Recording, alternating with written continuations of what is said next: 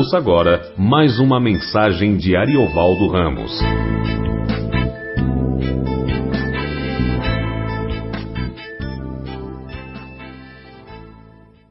João 12, de 27 a 36.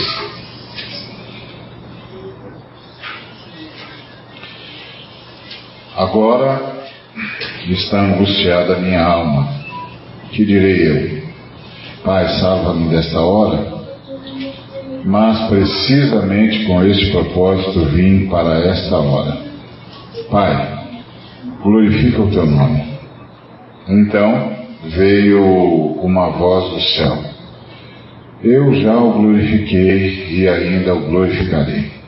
A multidão, pois, que ali estava, tendo ouvido a voz, dizia ter havido um trovão. Outros diziam, foi um anjo que falou. Então explicou Jesus: Não foi por mim que veio esta voz, e sim por vossa causa. Chegou o momento de ser julgado este mundo, e agora o seu príncipe será expulso. E eu, quando for levantado da terra, atrairei todos a mim mesmo. Isto dizia significando de que gênero de morte estava para morrer. Replicou-lhe, pois, a multidão: Nós temos ouvido da lei que o Cristo permanece para sempre. E como dizes tu ser necessário que o Filho do Homem seja levantado? Quem é esse Filho do Homem? Respondeu-lhe Jesus: Ainda por um pouco a luz está convosco. Andai enquanto tendes a luz, para que as trevas não vos apanhem. E quem anda nas trevas não sabe para onde vai. Enquanto tendes a luz, crede na luz, para que vos torneis filhos da luz. Jesus disse estas coisas e, retirando-se, ocultou-se deles. Obrigado, Senhor, por toda a tua ministração. E agora te agradecemos por tua palavra, em nome de Jesus, por meio de quem nos achegamos para receber os efeitos que a tua palavra há de produzir em cada um de nós para a tua honra e tua glória, por causa do sacrifício vitorioso de Jesus. Que o teu Espírito possa fazer para a tua honra e glória, que o Senhor, o Espírito Santo, possa não só comunicar-nos, mas transformar-nos à luz da tua palavra, Pai. Em nome de Jesus. Amém.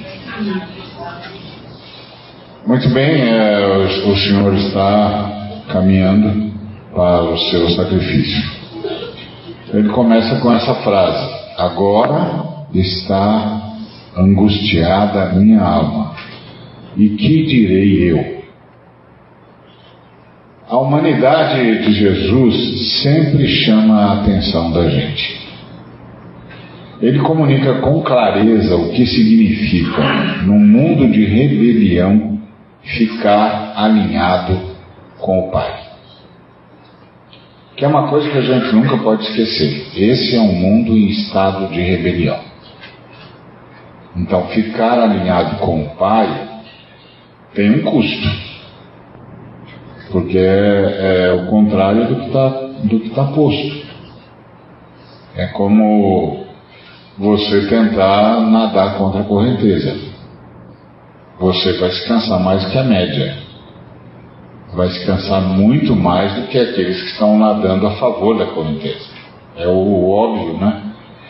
Então, está ao lado do Pai, ficar alinhado com o Pai, numa época, num mundo marcado pela rebelião, é necessariamente a escolha pelo desconforto e pelo sacrifício. Não tem saída. Ninguém que espere prosperar na vida deveria considerar o convite do Pai. Eu sei que esse negócio é polêmico, né? Porque tem um bocado de irmão aí que está dizendo para todo mundo vir para a igreja dele que vai prosperar, mas Ninguém que sonha mesmo com esse negócio de prosperidade devia considerar o convite do Senhor, porque é contramão. É contramão. Ah, é a escolha pelo desconforto e pelo sacrifício. O tempo todo. Porque o convite é sempre a cruz. É o custo do discipulado. Quem quiser vir após mim, a si mesmo se negue. Tome a sua cruz e siga. É o convite à cruz. O ponto básico, muitas vezes, é que nós temos uma expectativa de vencer no mundo, vencer na história. Mas a nossa é, expectativa e a nossa busca deveria ser cumprir a nossa missão. Nós estamos em missão, missão de redenção o Eterno, Pai, Filho e Espírito Santo, está fazendo uma coisa só na história. Uma coisa só. Redimindo os seres humanos. Deus estava em Cristo reconciliando consigo o mundo, não imputando aos homens as suas transgressões, e nos deu a palavra da reconciliação, pela qual instamos a todos os homens que em todos os lugares se arrependem. Deus só tem um projeto. E nós que fomos atingidos pela redenção, fomos imediatamente convocados a participar do projeto. É isso só que o Eterno está fazendo redimindo. Então, é a escolha pelo desconforto e pelo sacrifício. Porque o convite é a cruz, sempre. Mesmo que a pessoa já seja próspera, o chamado é sempre para a cruz, porque é para a renúncia e a entrega. Porque a gente, quando é chamado, a gente se dá conta de que é administrador das coisas de Deus para a consecução dos propósitos de Deus e não dos nossos propósitos. E o propósito de Deus é redenção. Na cabeça de Deus, funciona de forma muito simples. Se você não for redimido, perdeu a sua participação na história. Então, a gente está sempre lutando para que as pessoas percebam o amor de Deus e se abram para a redenção, em todos os níveis. Todos os níveis nos quais a gente se envolve com a história, a gente se envolve com a história para que as pessoas percebam o amor de Deus e se abram para a redenção. Porque essa história, na qual estamos engajados e temos de estar mesmo, ela vai passar. Ela vai passar, ué. Nós somos os caras que anunciam o fim do mundo. Nunca se esqueça disso. Por mais engajados que sejamos, e eu me considero um sujeito engajado, ah, essa história vai passar. Isso vai passar. Vem aí novos céus e nova terra onde habita a justiça. Então isso tudo aqui vai passar. Então nós estamos aqui envolvidos num projeto de redenção. Então a nossa expectativa tem de ser cumprir ou não cumprir a missão. E todo o nosso engajamento é engajamento para demonstrar esse amor redentor que zela pelo bem do ser humano em todos os níveis. Mas cada um de nós tem uma missão. E a igreja como tal tem uma missão. E nós estamos na igreja, a igreja do Cristo. Não é na denominação, é na igreja do Cristo, que é aquela igreja com quem o Cristo conta e onde o Espírito Santo se move. E isso é, é parte atuante de ser cristão. Significa que eu entrei para a igreja do Cristo, um grupo de pessoas que seguem o Cristo, que foram transformados por Ele e o seguem. E é isso significa que eu tenho um papel, uma função nessa obra redentora. Então, Jesus não tem dúvida do desconforto. Ele diz: ah, ah, Eu estou angustiado mesmo. Vou morrer. Vou experimentar a morte por todos os seres humanos. Mas eu vou fugir agora? Não. Não. Foi para isso mesmo que eu vim. Então, a gente tem sempre de lembrar que Jesus é o único ser humano que nasceu para morrer. Todos nós nascemos com a expectativa do arrebatamento, com a expectativa de que a gente não ia precisar passar pela morte. Jesus é o único que nasce consciente de que tem de morrer. E então o convite é sempre a cruz. Então, mesmo que a pessoa seja próspera, ela vai para a cruz, porque agora ela vai entregar toda essa prosperidade nas mãos do Senhor e vai se tornar administrador do que é do Senhor. Então, é para a renúncia e para a entrega que ele é chamado. Renúncia de, a todo tipo de posse e entrega de tudo que pensava possuir. Esse é o chamado a gente renuncia a todo tipo de posse e a gente entrega tudo que pensava possuir. Porque agora a gente pertence ao Senhor e está em missão. Porque essa é a diferença. O, uma vez estava conversando com um moço e ele falou sobre. Ah, ele, ele tem uma visão interessante sobre muçulmanos, evangelização de muçulmanos e tal. É, não vou entrar no mérito da questão, mas ele disse: Bom, os muçulmanos também são filhos de Abraão e Deus também fez uma promessa a Ismael. Eu disse: Pois é, essa é a diferença. Ele disse: Qual? Disse, a diferença é que para Ismael o Senhor fez uma promessa e para Isaac o Senhor deu uma missão. Essa é a diferença. Tem gente que recebe promessa e tem gente que recebe missão. Nós somos da turma da missão.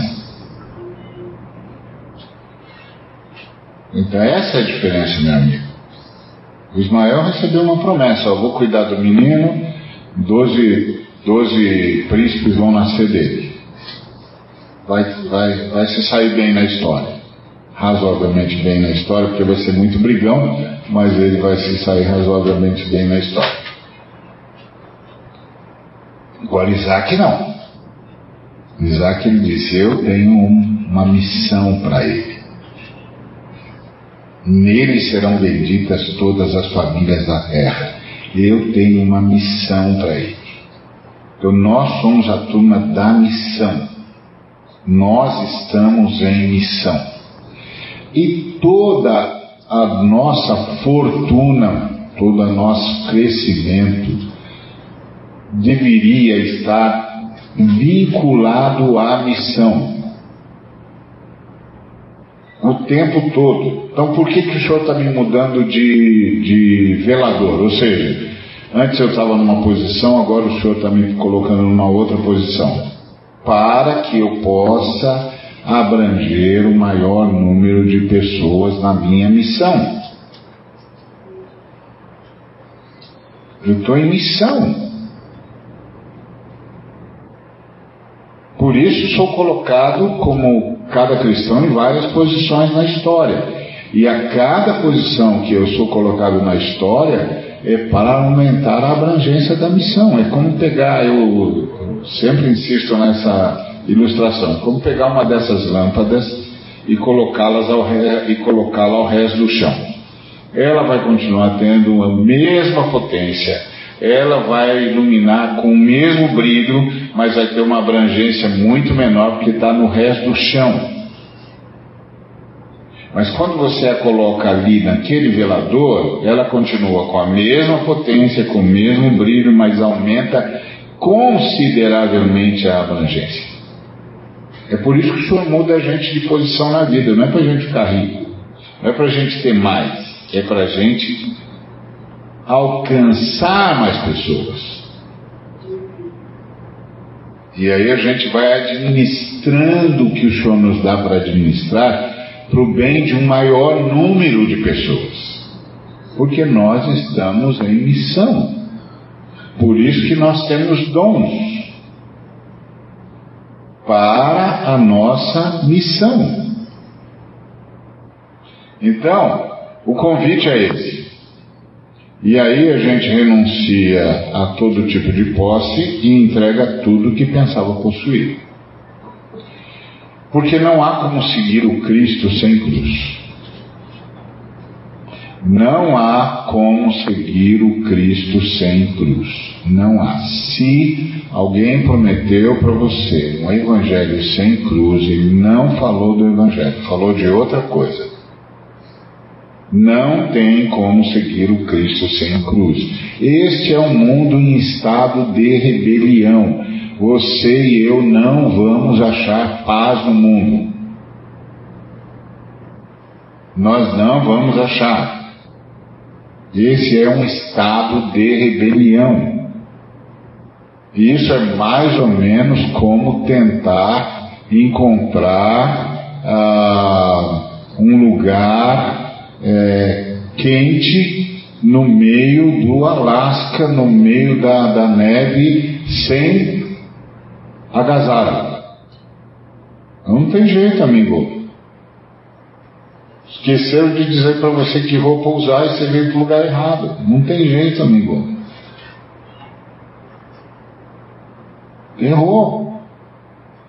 Então, às vezes, você encontra uns irmãos, eles estão frustrados, e você diz, mas por que ele está frustrado? Ah, porque você não sabe a luta. Ué, mas é com a luta mesmo. Você não sabe a tribulação. Pois é, mas é por meio de tribulação que importa entrar no reino de Deus mesmo, está escrito. E foi o que Jesus disse: vocês vão ter tribulação mesmo. Ainda falou mais: me odiaram a mim. O que vocês acham que vão pensar de vocês?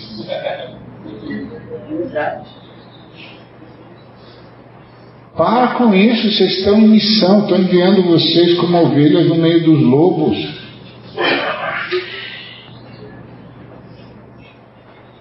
Então é por isso que a vida da igreja é tão importante, porque é na vida da igreja, nessa comunhão, que a gente se consola, se ajuda e se fortalece e ora uns pelos outros. Por isso que é uma desgraça quando a vida da igreja vira um, um, uma relação de hierarquia. Aí é o fim do mundo. É o fim do mundo, porque aí é mais do mesmo. Pega toda aquela rebelião, traz para dentro da casa de Deus e daí? Aí vira mais do mesmo. Não. Aqui é o lugar de estamos juntos, estamos orando uns pelos outros, vamos nos ajudar, vamos nos socorrer. O que, que você precisa? Uh, vem para casa, vamos passar um tempo junto, vamos orar junto, vamos estar junto, porque nós estamos na contramão. A gente está nadando contra a correnteza. A gente está nadando rio acima.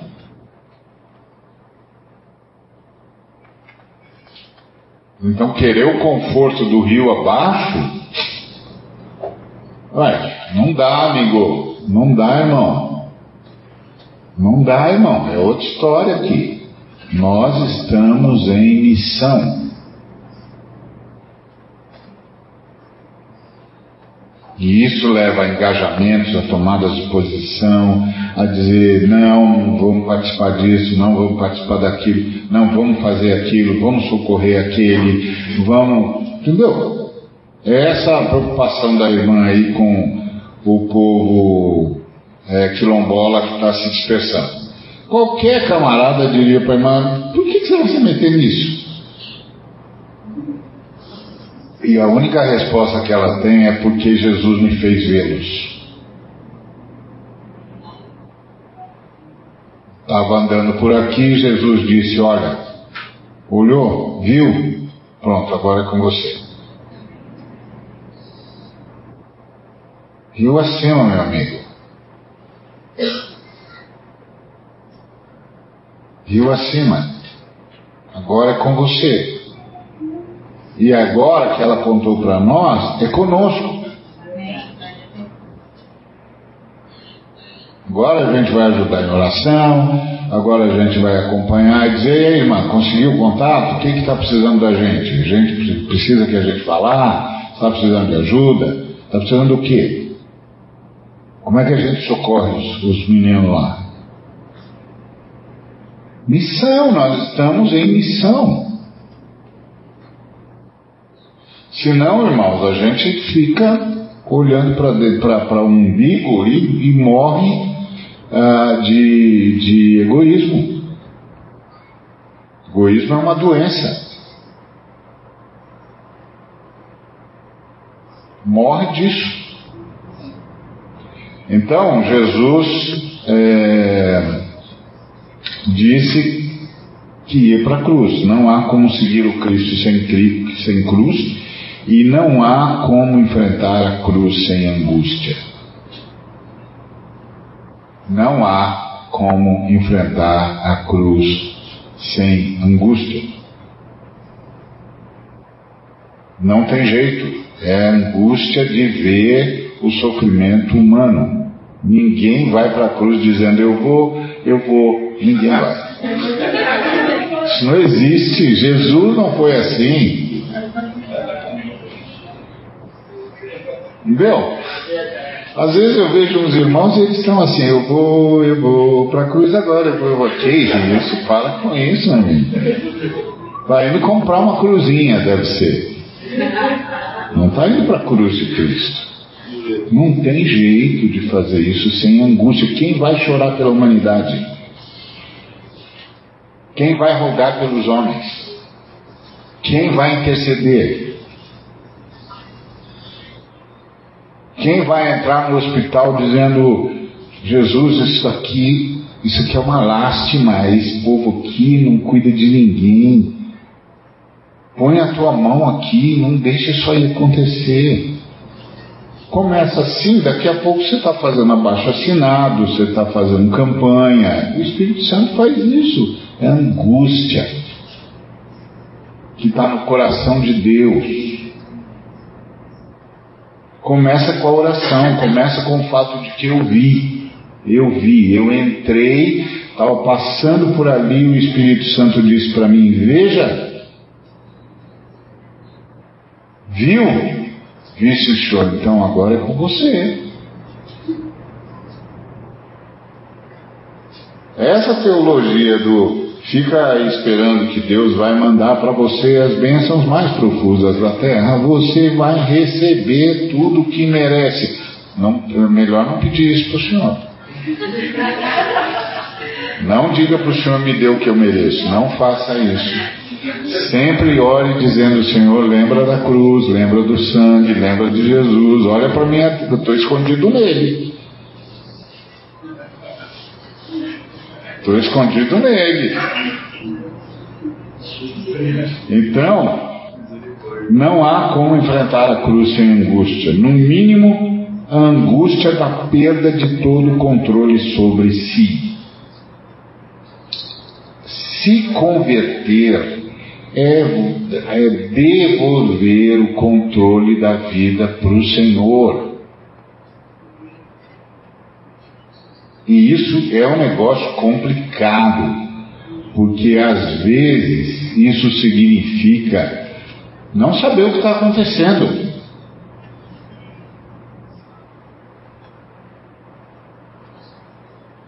E ponto. Porque o Senhor Jesus não nos ensinou a orar dizendo: Pai nosso que estás nos céus, santificado seja o teu nome, venha o teu reino, conta-nos a tua vontade. Ele não disse isso.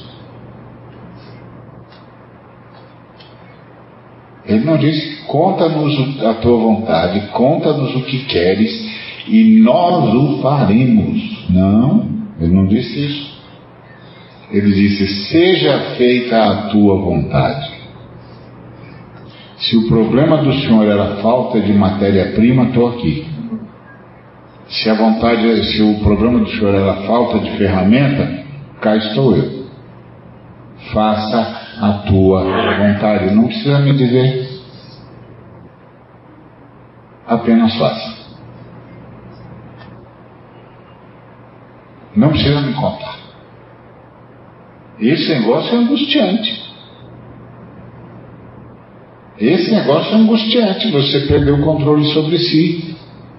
De repente você é instrumento da vontade de Deus e não sabe direito o que está acontecendo, só sabe que há algo dentro de você dizendo que você tem de ir.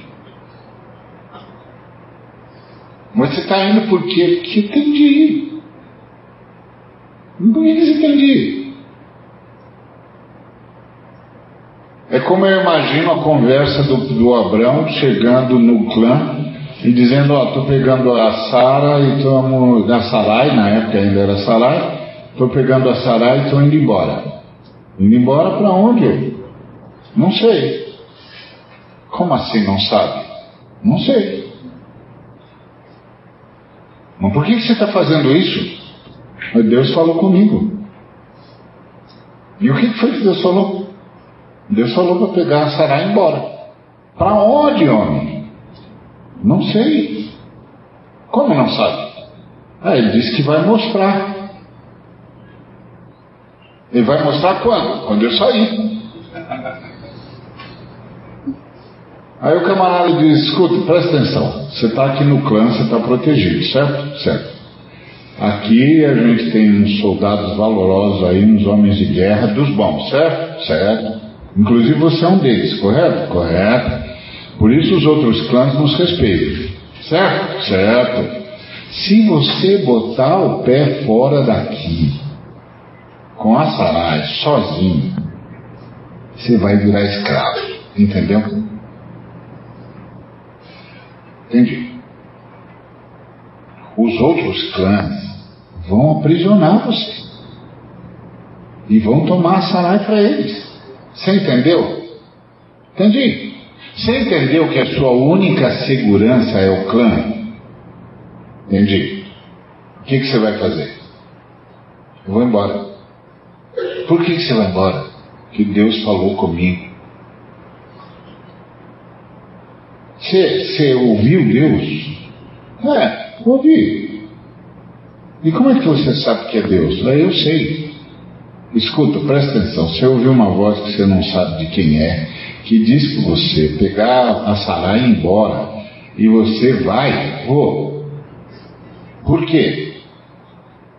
Porque eu não ouvi essa voz com os ouvidos, eu ouvi essa voz com todas as fibras do meu ser. Essa voz ecoou no meu corpo todo, ecoou na minha alma, no meu coração, na minha mente eu ouço essa voz de manhã, de tarde, de noite, dizendo: sai, vai, vai para onde eu mostrar para você. Não é que eu vou sair, é que eu não consigo mais ficar. Essa é a ideia que está aqui. Você perde o controle sobre si. E isso é uma angústia. Até porque nós somos criados a ter controle absoluto. E a exercer poder. E a gente exerce poder sobre tudo que a gente pode, principalmente sobre os mais fracos. Quando a gente fica doente de poder, é um Deus nos acuda. Você não vê o que acontece com as mulheres? essa cultura de estupro, é porque os homens foram perdendo a masculinidade, mas não abriram mão do poder.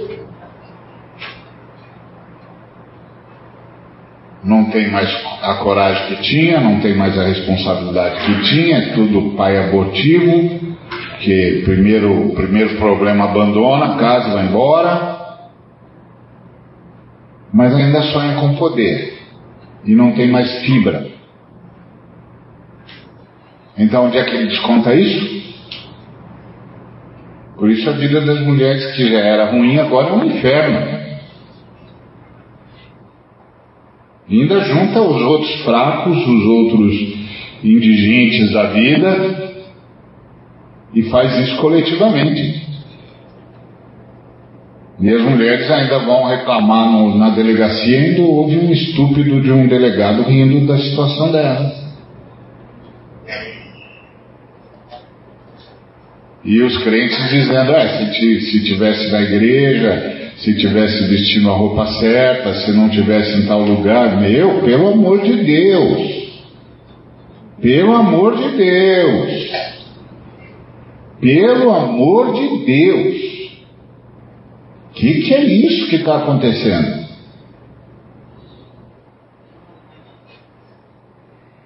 Não pode, não pode, isso é pecado, isso é grave, isso é a fraqueza masculina que perdeu a sua noção de missão.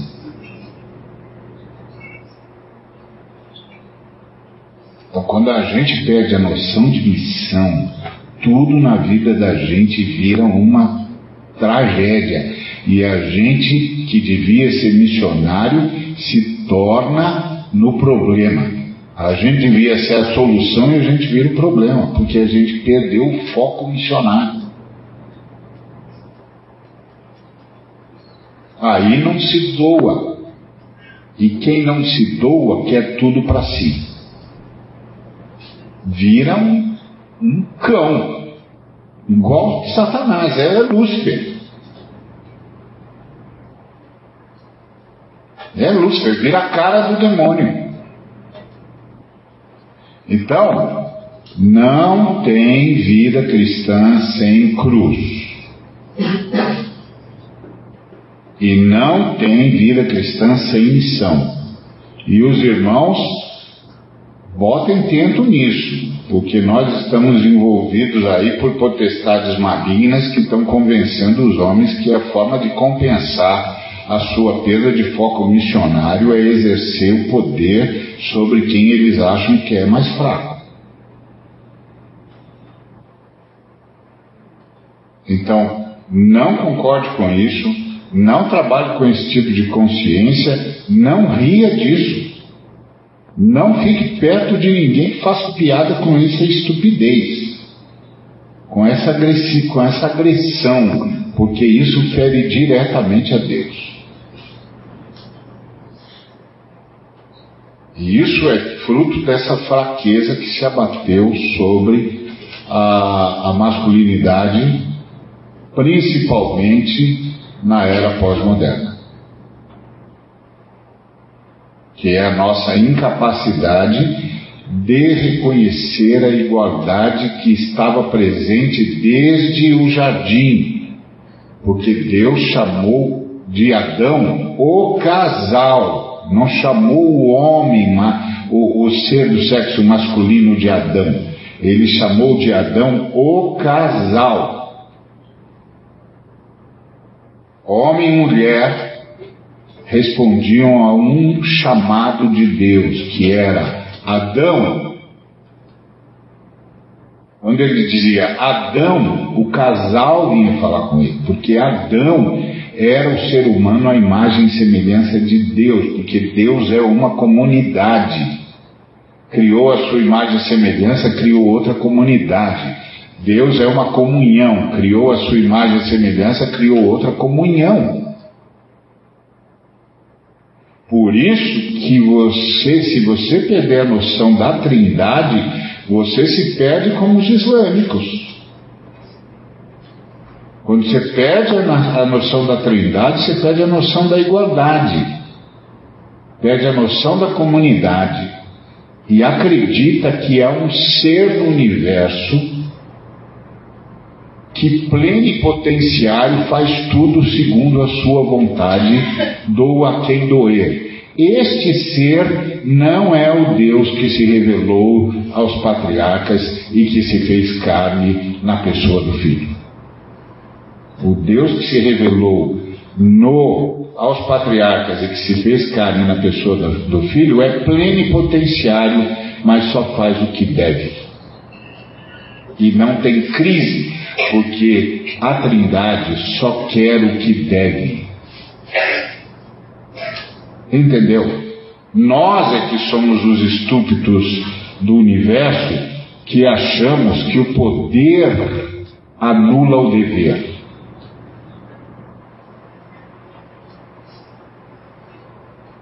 Pelo contrário, o poder impõe o dever. Justamente porque você tem poder, você tem dever.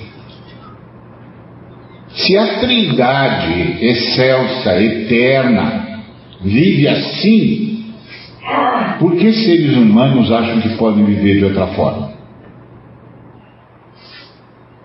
Por que criaturas acham que podem viver de outra forma? Então tomar cuidado com isso. Então Jesus sabia da angústia que é cruz e ponto. E aí ele continua dizendo: Porventura direi, Pai, salva-me desta hora, mas precisamente com este propósito vim para esta hora. Pai, glorifica o teu nome. O senso de missão do Senhor é muito claro. Existimos para glorificar o nome do Pai. Você sabe, a Trindade, Pai, Filho e Espírito Santo, as três pessoas eternas vivem em absoluta comunhão, são é, iguais em intensidade e extensão. Todos os três são onipotentes, onipresentes, oniscientes, soberanos, uh, eternos e imortais. Mas eles têm um relacionamento. O Filho e o Espírito Santo vivem para a glória do Pai. Então eles honram o Pai.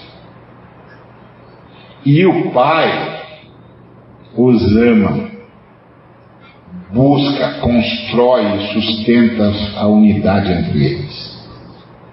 É relacional, não é hierárquico, é relacional.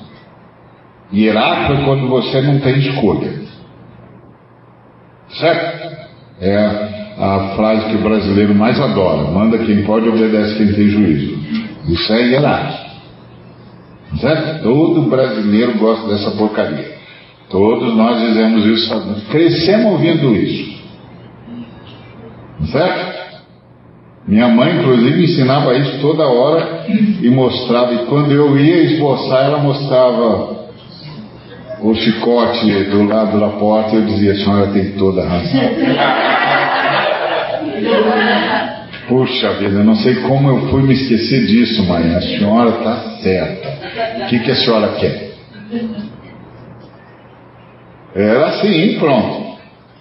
Pois é, mas entre a Trindade não é assim. É unidade. Lembre-se que amor na Bíblia é busca por unidade. Por isso que para nós unidade é sagrada. Ou pelo menos deveria ser, não é? Então o senso de missão do Senhor é muito claro. Nós existimos para glorificar o Pai. Glorificar o nome do Pai é ter com o Pai o relacionamento da criancitude. Tá certo? Relacionamento da criancitude. Criancitude é uma, mais um neologismo que eu é, produzi para tentar dizer algo que eu não consegui achar palavra para dizer. Eu tenho uma coleçãozinha de, de neologismos para tentar dizer algumas verdades teológicas que eu não consigo dizer de outro jeito. Então, essa é uma delas, criancitude, que é a retomada da segurança insegura. Aí você fala, pronto, Ari ficou louco mesmo. Tá certo? Aí o Marcão vai dizer para você, louco não, é só palmeirense. Palmeirense é assim mesmo. Mas... Por que segurança insegura? Porque não depende da criança. A, a, a, criança não é quem rege a relação dela com o pai. Então ela confia totalmente no pai. E essa segurança é insegura porque não é ela que banca a sua segurança. Quem banca a sua segurança é o pai. E se o pai falhar, ela não tem o que fazer. Tá certo? É como a criança que o pai que está em cima de uma de uma de um móvel e o pai diz: pode pular. Essa é a segurança insegura. Porque a criança confia no pai e toda a segurança que ela tem é a confiança de que o pai está lá para segurar mesmo. E se o pai não conseguir, ela não pode fazer mais nada não ser cair. Isso é angustiante. É a angústia da fé. Dessa certeza e dessa convicção que me faz relativizar as circunstâncias. Fé é outra coisa. Fé é outra coisa. Então o Senhor tem esse senso de missão. Glorificar o nome do Pai significa retomar o relacionamento da criancitude, que é essa retomada da segurança insegura, uma vez que a criança não depende de si, mas da relação com o Pai. Então essa criancitude é quando você volta para aquela fase do ser humano onde o Pai é tudo, sabe de tudo e pode tudo. É uma fase que a gente tem bem pequenininho e que em algumas sociedades a gente perde muito rápido, mas que em relação ao Pai eterno a gente não devia perder nunca. O Pai nosso é tudo. O Pai nosso sabe tudo. E o Pai nosso pode tudo. Então a criança confia no pai, por isso não tem medo da vida, porque o pai pode tudo. A criança usa a sabedoria do pai e não tem medo do desconhecido, porque o pai sabe tudo de tudo. A criança usa o discernimento do pai e sempre sabe o que é certo e o que é errado porque o pai discerne tudo. A criança desfruta do sustento do pai e não tem medo do infortúnio, porque o pai tem tudo. A criança ama o pai com tudo. A criança obedece o pai em tudo. A criança depende do pai em tudo e para tudo. A criança descansa no pai. Criança nos braços do pai está salva, está segura, se gosta, porque se sente amada e é feliz. E é por isso que nós descansamos no Senhor com confiança. Exatamente, irmã. de nós é exatamente. Esse é o fechamento do sermão. É isso mesmo. É por isso. Muito bem. Então, Jesus está falando de uma coisa curiosíssima, muito forte, que é da angústia inevitável, mas confiante da criança que de altura perigosa salta para os braços do Pai. Tá certo? Isso é fé. Isso é relacionamento com o Pai Nosso. Isso é senso de missão. é senso de que tem alguém que, de, que, que cuida de mim e que eu vi, existo para glorificar. E isso faz toda a diferença. Agora, no mundo rebelde, que escolheu confiar no que pensa que controla, glorificar o Pai significa optar por aquilo que os demais, em estado de ignorância, chamariam de um salto no escuro. Então eles sempre vão olhar para a gente e dizer que a gente é louco. Porque eles são rebeldes ao Pai. Então, eles só confiam naquilo que eles pensam que controlam.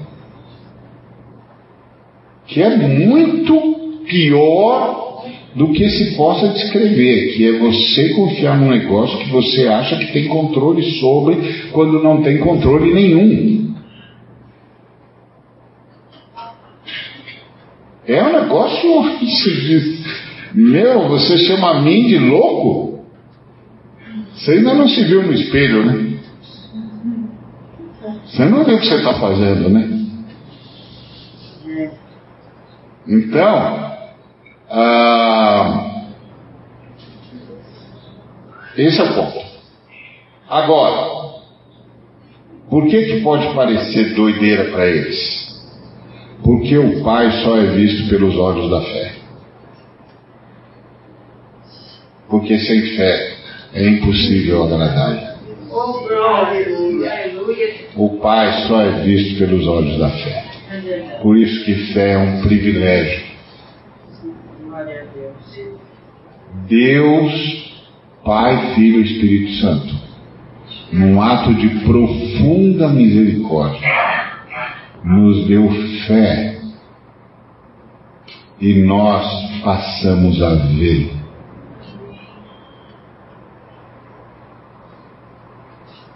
Por isso, a gente entra orando com a certeza de que tem alguém no universo ouvindo a gente. Senão seria apenas uma bobagem. Não é uma bobagem. O Pai está aqui. O Pai nosso está aqui. E Ele está nos ouvindo. Então, isso faz toda a diferença. Então veio uma voz do céu: Eu já o glorifiquei e ainda o glorificarei. A multidão, pois, que ali estava, tendo ouvido a voz, dizia ter havido um trovão. E outros diziam: Foi um anjo que lhe falou.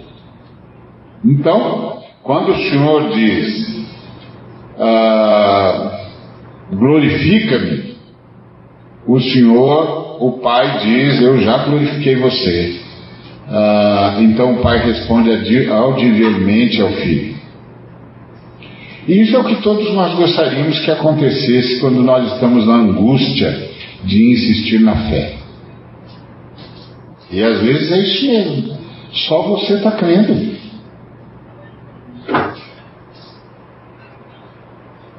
Não, o Senhor está orando.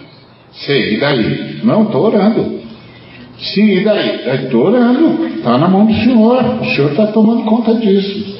E aí o camarada disse, mas não estou vendo nada. Pois é, mas o senhor está cuidando disso. Aí você fica insistindo na fé e todo mundo diz, você está entrando em parafuso.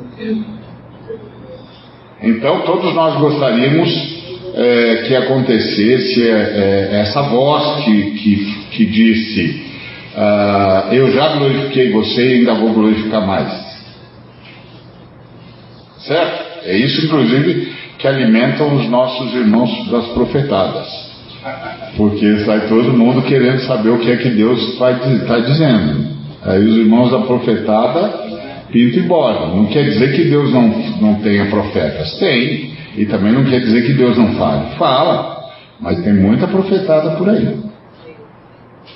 Muita profetada, muito revelamento. Tem nada a ver. Ouve falar, ai Jesus amado. É, exatamente. Então tem muita coisa aí. Então, é, e aí todos nós gostaríamos de ouvir essa voz. Porque, principalmente quando a gente está na angústia de insistir na fé, onde todo mundo está dizendo para a gente desistir, para a gente recuar e para a gente se poupar da cruz. Porque esse é sempre o caminho proposto pelos inimigos do Cristo. Se poupe, se poupe da cruz. Agora, aí a gente ouve isso e diz assim: puxa, então posso confiar que, que o Senhor vai me dar uma palavra na hora que, na hora H da cruz. E aí, para nossa surpresa, a gente ouve Jesus dizer: Não foi por mim que veio essa voz, é sim por vocês, eu não preciso dela. Eu não preciso dessa declaração. Ela veio por causa de vocês. Vocês é que estão em crise de fé, não eu. Eu não preciso dessa voz. Eu já sei. Eu sei o que sou, sei o que eu estou fazendo aqui. Essa voz veio porque vocês vão entrar em parafuso. Então, quando vocês entrarem em parafuso, vocês vão se lembrar da voz. Mas ela não veio por minha causa, porque eu não preciso. E aí, e aí ele confirma, ele, ele informa para a gente que os que têm fé não ouvirão nada além da convicção pelo Pai Nosso que foi instalada no seu coração. Não ouvirão nada além da convicção que o Pai Nosso plantou dentro de cada um de nós. A certeza. E é isso que nos dá o correto senso de missão e que nos coroa com a certeza que nós temos de, do que fazer nessa hora de missão. E lembre-se que, mesmo quando a missão é realizada em comunidade, e ela deve ser sempre realizada em comunidade, a convicção da missão é sempre pessoal e intransferível. Nós todos estamos trabalhando juntos, mas cada um responde por si diante do Pai. Eu creio. Eu creio. Eu creio. Nós, cada um de nós, e, é legal porque todos nós estamos juntos, cantando a mesma canção, andando juntos, indo em direção à missão, mas cada um de nós está diante do Pai Nosso dizendo pessoalmente a Ele: Eu creio, eu creio. Eu tenho certeza, eu tenho convicção. O Senhor plantou isso em mim. Então, foi isso que o Senhor informou que os que têm fé não vão ouvir nada além da convicção que já receberam. Pelo Pai, instalada no nosso coração, que é o que dá o correto senso de missão e que o, que coroa com a certeza que eles têm de faz, do que fazer nessa hora de missão, porque é a hora que eu e você vivemos. Então, cada um dos filhos de Deus, cada uma das filhas de Deus, é pessoalmente chamado, chamada para essa hora, ainda que possa, em determinadas tarefas, estar acompanhado ou acompanhada de seus iguais. E sempre será assim. Nós teremos muita gente conosco e nós estaremos com muitos irmãos, mas cada um de nós estará frente a frente com o Pai porque Jesus é um pastor diferente dos pastores da época dele. E é, os pastores da época de Jesus entravam no redil, no aprisco e assoviavam. E as ovelhas reconheciam o assovio e seguiam o pastor. Jesus disse que ele era o único pastor que entrava no aprisco e chamava ovelha por ovelha pelo nome. Ele não trata ninguém como rebanho, ainda que todos nós andemos como rebanho de Deus. Mas ele chama cada um pelo nome. E aí a gente ouve e vai, aí o outro do lado ouve e vai, o outro do lado ouve e vai. E de repente estamos todos andando juntos. Mas o pastor que está à nossa frente continua dizendo: João, José, Maria, Francisco, Paula.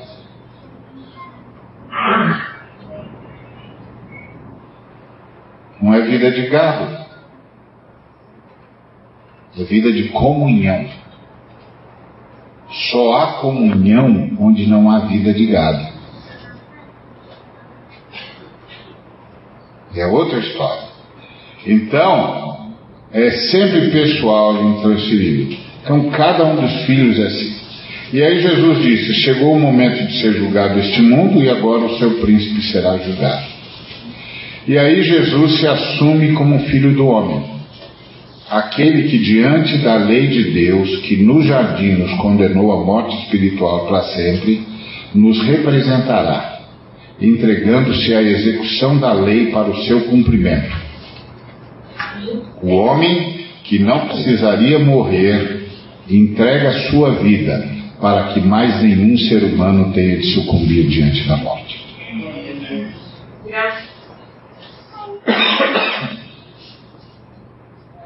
O único homem que não precisava morrer entrega sua vida para que nenhum ser humano precise mais experimentar a morte eterna.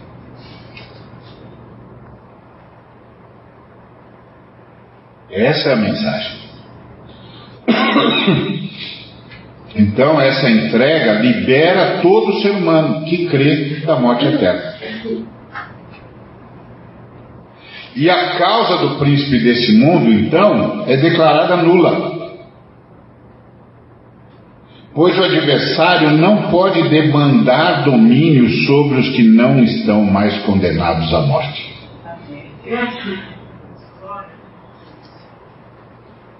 E isso é verdade para todos os homens.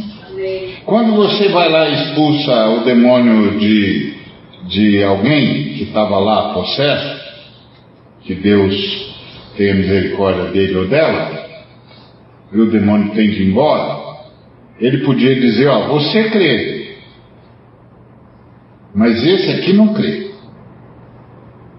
Então você eu não posso possuir, mas ele eu posso porque ele ainda está sob o domínio da morte. E a gente diz para ele: engano seu. Ele não está mais condenado à morte. Ele só vai ficar na morte se quiser.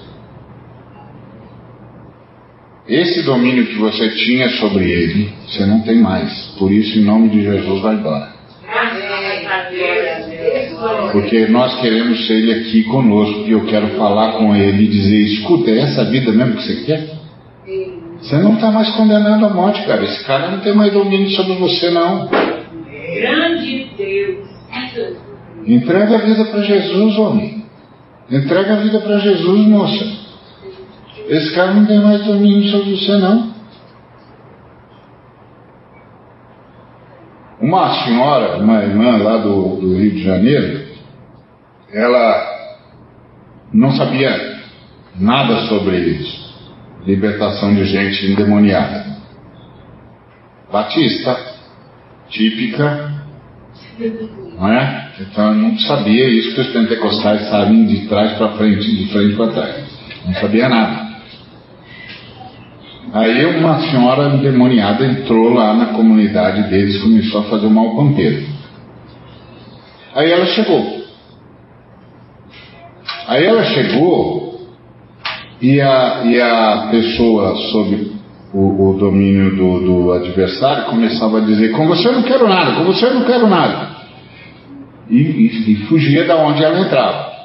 E ela, sem saber o que dizia, aí ela perguntou para a pessoa que estava com ela assim: Como é que ela chama? E a pessoa deu um nome e ela disse assim: é, Fulano, é isso mesmo que você quer para a sua vida? Quando ela disse isso, o adversário soltou a mulher e a mulher voltou e disse em lágrimas: Não. Ela disse: Então entrega a vida para Jesus agora. E ela disse: Eu quero. E imediatamente o inimigo foi embora. Não tem esse poder, o, o Filho do Homem nos livrou da condenação. Aleluia. Por isso nós podemos anunciar o Evangelho para todas as pessoas. Todas as pessoas podem ser salvas. Aleluia. Glória a Deus. Porque o Filho do Homem subiu à cruz. Esse é o ponto. Então, ele se apresenta como filho do homem que vai vencer o nosso adversário, tirando deste o único poder que ele tem sobre nós, que é o poder de dominar os espiritualmente mortos. A entrega do Filho do Homem em cumprimento da lei libera a todo ser humano que crê da morte eterna. E coloca todo ser humano em condição de ser liberto. E a causa do príncipe, é do príncipe desse mundo é declarada nula, pois o adversário não pode demandar domínio sobre os que não estão mais condenados à morte.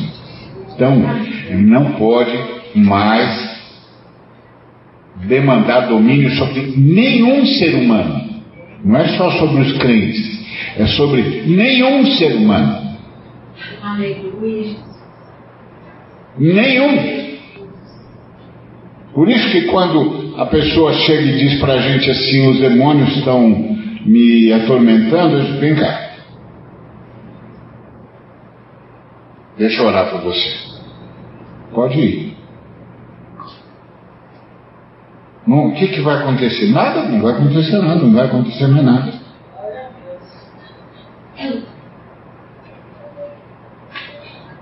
A causa deles agora é nula, porque o Filho do Homem subiu na cruz. Ele fez isso. Ele cumpriu a lei. Não é a lei de Moisés. A lei de Deus não é a lei de Moisés. A lei de Deus é aquela que diz: no dia que vocês comerem desse fruto, vocês vão morrer.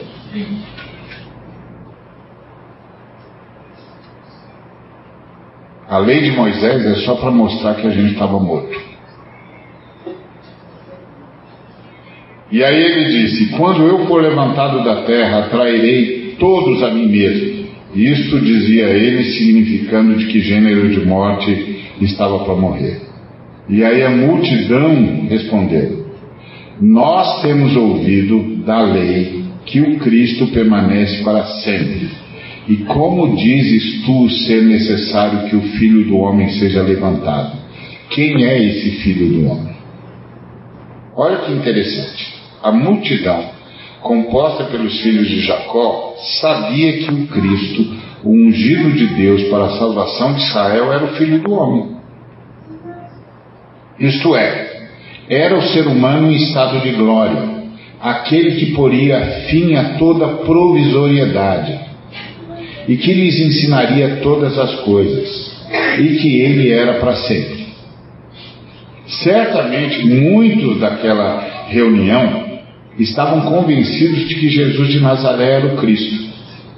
Os sinais extraordinários e exclusivos o denunciavam. Porém, essa informação do Nazareno parecia contradizer a informação de que o Messias era para sempre. Porque eles estão certos que é o Messias.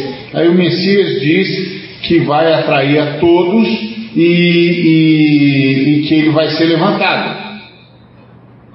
Aí, diz, aí, o povo diz: Mas como? A gente sabia que ele era para sempre. O que é que eles não atentaram? Eles não atentaram para o fato de que o fim do provisório exigia resolver a causa da provisoriedade. para terminar com o que é provisório, tem que resolver a causa da provisoriedade. Eles não tinham aprendido a lição que a liturgia mosaica tinha ensinado. Liturgia, já expliquei aqui, é a maneira de se achegar ao Pai. É que com o passar do tempo virou forma de culto. Mas liturgia é a maneira de se achegar ao Pai. Então Moisés ensinou uma liturgia. E a liturgia de Moisés ensinava o seguinte: sem derramamento de sangue não há remissão de pecados.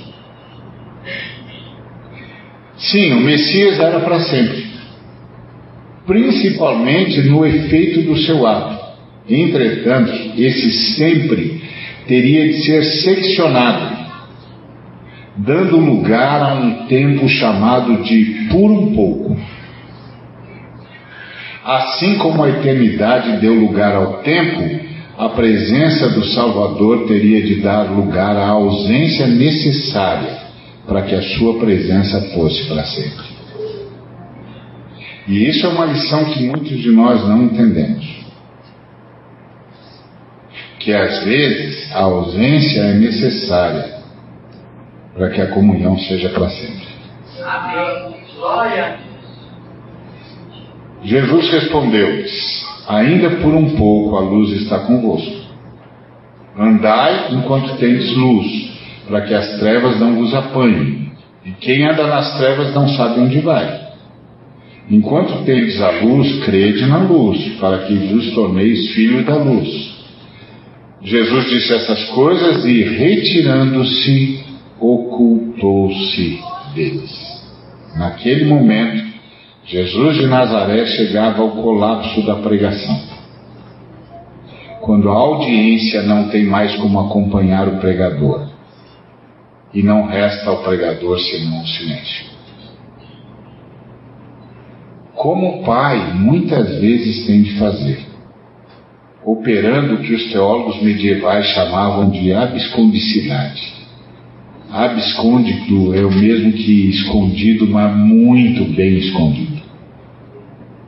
Oculto, mas muito bem oculto. Impossível de achar. Isso é abscôndito. Então, os teólogos medievais diziam que Deus tinha um atributo.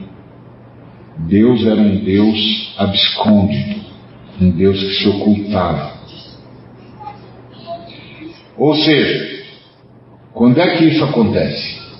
Quando, diante da impossibilidade de compreensão do ser humano, ainda que já filho de Deus, frente à demanda espiritual que se lhe é apresentada, o pai tem de se afastar, lançando o filho ou a filha ao que os teólogos daquela época chamavam de a noite escura da alma.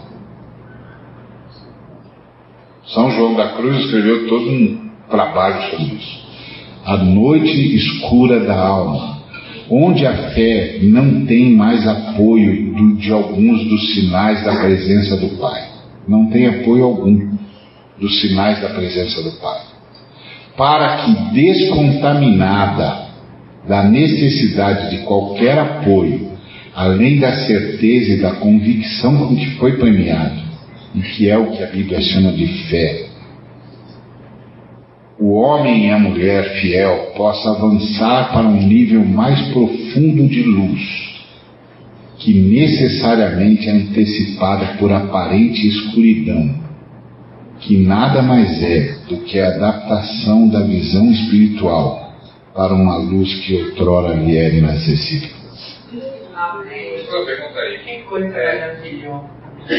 Você, é, desculpa, você está falando então. Pode perguntar, ó.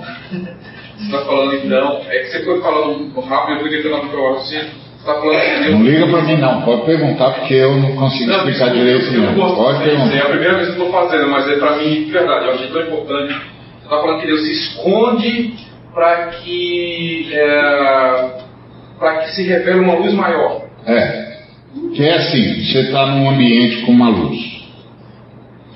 Para você mudar de um ambiente, desse ambiente para uma luz maior, se a luz for muito mais intensa, ao invés de você ver, você perde a visão.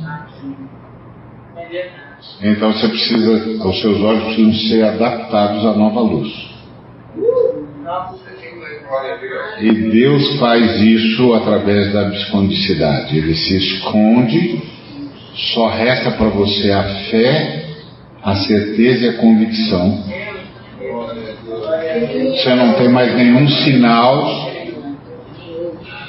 e você pensa onde está Deus e a resposta de Deus é estou treinando os seus olhos para uma nova luz. Você está indo para um outro nível de luz que antigamente era inacessível a você. Na tua luz vemos a luz. É isso que Jesus disse. Por um pouco eu vou ter de me afastar. Então Jesus assume a abscondicidade, a abscondicidade, para voltar a brilhar na cruz com uma luz que só seria reconhecida e visível após a sua ressurreição. Entendeu? É nessa história que fala, não? Achamos o nome da banda. Hã? Achamos o nome da banda. Eu tenho até medo de perguntar. A viscondicidade, é? Eu sabia. Mas isso dá uma banda de rock poderosa, hein, meu? Os abscôndidos.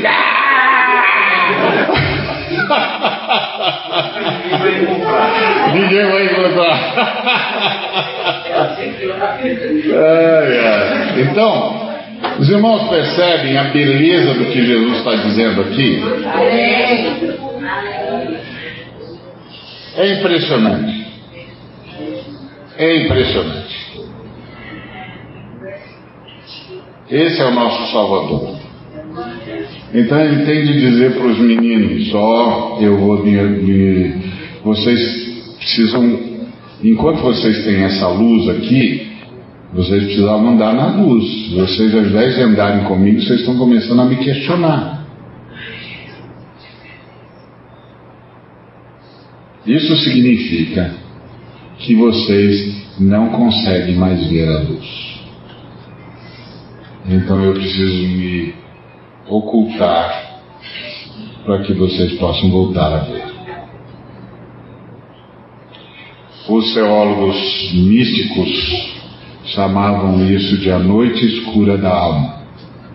Quando você pensa que Deus não está mais lá, mas contrário do que você pensa, ele nunca esteve tão lá como agora. Só que agora ele está preparando os seus olhos para uma luz que até então você não conseguia ver. Isso é fé. A fé que nós recebemos. E que nos faz avançar o tempo todo. Então, isso que eu queria dizer para os irmãos e irmãs, para a gente pensar nessa semana. Talvez você esteja passando por momentos difíceis e você esteja perguntando onde Deus está. E talvez você esteja convivendo com a psicondicidade de Deus. E isso significa Deus está preparando seus olhos. Porque você precisa ver uma outra luz. E quando você a vir, vai, você vai mudar em relação a tudo que cerca você. E você vai crescer na sua eficácia como agente redentor de Deus na história. Que Deus nos abençoe.